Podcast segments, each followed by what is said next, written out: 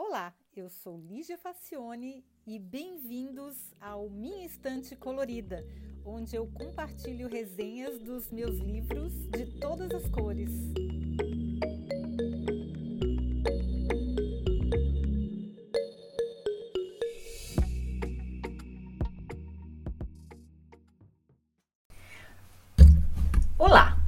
Imagine que você está concentrado tentando escrever um livro e briga com o vizinho do apartamento de baixo por causa do barulho. No calor da discussão, ele joga um ovo na sua janela e você revida despejando o conteúdo da sua lixeira de papel no pátio dele. E a história vai parar na delegacia. Baixaria, né, gente? pois então, dias depois, quando estão levantando a sua ficha corrida, que deve ser um procedimento comum nesses casos, você recebe um telefonema com um aviso. Acharam a sua certidão de óbito. Sim, você está morto e já faz três anos. O pior é que essa história aconteceu de verdade com o escritor brasileiro João Paulo Cuenca. Com a ajuda de um amigo jornalista, Cuenca começa a investigar um mistério. Um morador de uma ocupação do Rio de Janeiro morreu com a sua certidão de nascimento original no bolso e daí o atestado de óbito.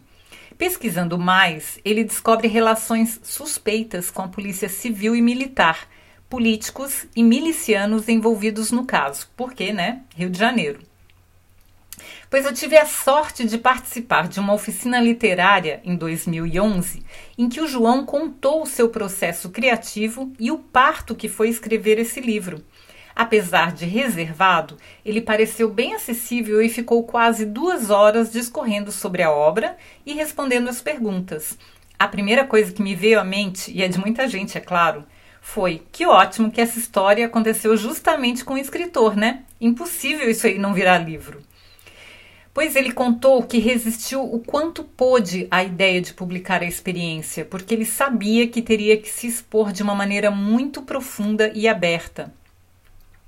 No final, foram quase quatro anos entre o fato ter acontecido e o livro ter sido lançado. Quatro anos perturbadores, difíceis, confusos e arriscados. O livro é narrado em primeira pessoa e o que se vê é um homem autocentrado num nível de empatia equivalente a um psicopata. Ele simplesmente não dá bola para os sentimentos de ninguém, nem mesmo os dele uma pessoa atormentada que vê absurdos acontecerem e se sente impotente, alguém que descarta pessoas, que se isola a ponto de sumir a caminho de um compromisso profissional sem avisar ninguém, deixando que todos, pais, esposa, amigos, parceiros, imaginassem que ele estava morto por meses.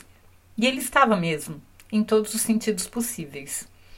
Durante o processo criativo, Cuenca produziu um curta-metragem que ganhou prêmios. É, eu vou deixar o link do trailer disponível na descrição da resenha e também no site minhainstantecolorida.com, tá, gente? É bem interessante.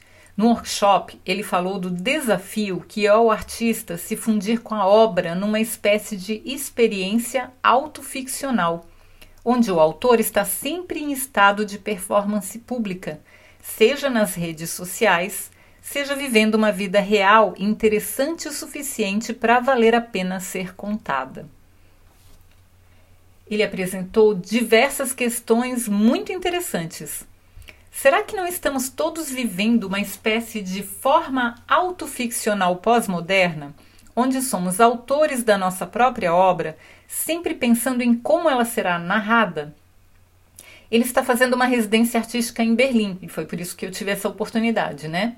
E ele se pegou, por exemplo, questionando-se se faria este ou aquele caminho, imaginando qual dos dois renderia um relato mais interessante. Será que em, termo, em tempos de redes sociais não seremos em algum nível todos assim? É claro que as obras autobiográficas sempre existiram, mas em geral elas se limitavam a um meio estanque, como um livro, um quadro ou um filme. Mas as redes sociais desdobraram os veículos de tal maneira que para os artistas é preciso recontar e reinventar a história infinitamente, em tempo integral. Assustador isso, né? eu achei uma reflexão muito interessante, pois eu já me peguei pensando: será que eu aceitaria viajar, sei lá, para um lugar bem exótico ou até para outro planeta com a condição de que não pudesse tirar nenhuma foto? É, a minha resposta obviamente seria sim, sem dúvida, mas eu ficaria muito angustiada se eu não pudesse compartilhar essa experiência com ninguém, mesmo que fosse alguém bem próximo, contando ou escrevendo. Antes do advento das redes sociais, eu narrava minhas é, viagens por e-mail e mandava para minha mãe, eu, ou para os meus amigos mais próximos. É, mas eu sempre tentei narrar para poder compartilhar e me lembrar depois de como é que tinha sido a experiência. Hoje eu faço isso com fotos, mas é, para mim não faz tanta diferença se eu estou compartilhando com muitas pessoas ou com uma só, mas eu preciso compartilhar. Será que as pessoas todas não são assim? Bom, a forma como a gente narra nossa própria história tem a ver com a maneira como a gente encara a vida. No processo, desenvolvem-se os filtros que servirão de referência para a nossa memória.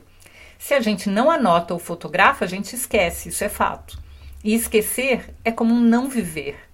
Na verdade, compartilhar é uma experiência mais rica porque ela gera feedbacks e colaboração de outros olhares. Mas, se isso não for possível, escrever a história, mesmo que ninguém a leia, já vale bastante, pelo menos para mim. Eu preciso registrar o que eu vivi para poder me poder resgatar depois as lembranças, né?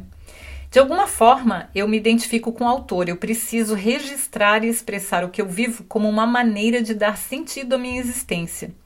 Será que eu também sou um pouco artista? Será que nós não seremos todos um pouco artistas? Você também sente isso? Bom, mas deixando as divagações de lado e voltando ao Descobri que estava morto, do João Paulo Cuenca, Vale muito a pena fazer essas reflexões.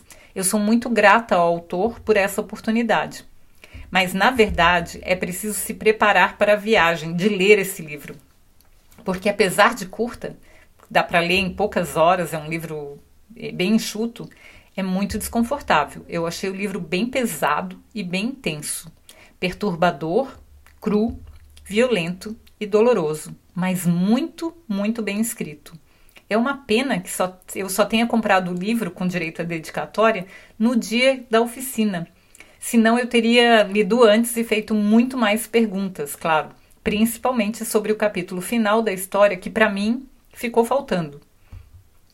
E eu também sou muito grata, queria deixar registrado aqui ao Edneide da Livraria, que é um produtor cultural que faz as coisas mais maravilhosas acontecerem aqui em Berlim. E o workshop, assim como vários eventos em Berlim, foi gratuito e todo organizado por ele e seus parceiros de projetos. Foi muito bacana essa experiência e espero que depois que passar essa pandemia de uma vez, haja outras, porque essa foi muito enriquecedora e muito bacana. Então, eu quem tiver interesse de ler o livro e ler a história, eu acho que é bem válido, mas se prepare, porque é intenso, é perturbador. Mas como eu disse, é muito bem escrito.